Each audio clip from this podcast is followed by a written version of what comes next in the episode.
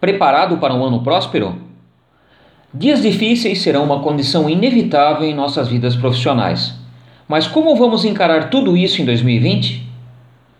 Isso mesmo, entramos no mês de novembro e a partir de agora contamos os dias para um ano novo, com novas perspectivas e possibilidades. Um novo ciclo vem sempre carregado de esperanças.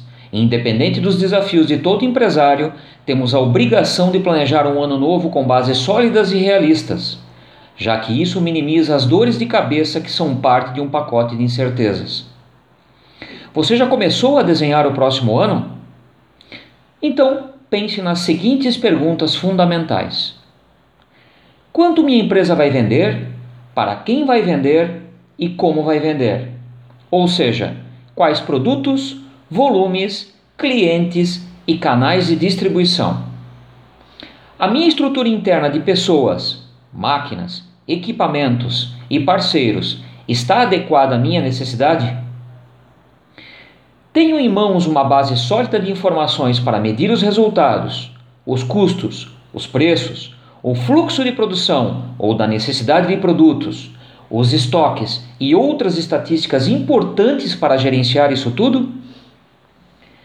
Tenho ao meu lado um time de alta performance que pode me auxiliar a encarar os desafios propostos?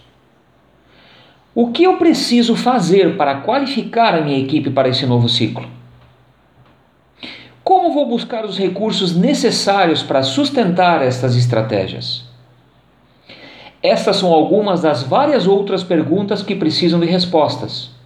E se você se identificou com os questionamentos acima, não deixe para refletir sobre tudo isso em janeiro, já que o planejamento é uma das qualidades de todo bom empreendedor e a procrastinação é uma das principais armadilhas que prejudicam o seu negócio.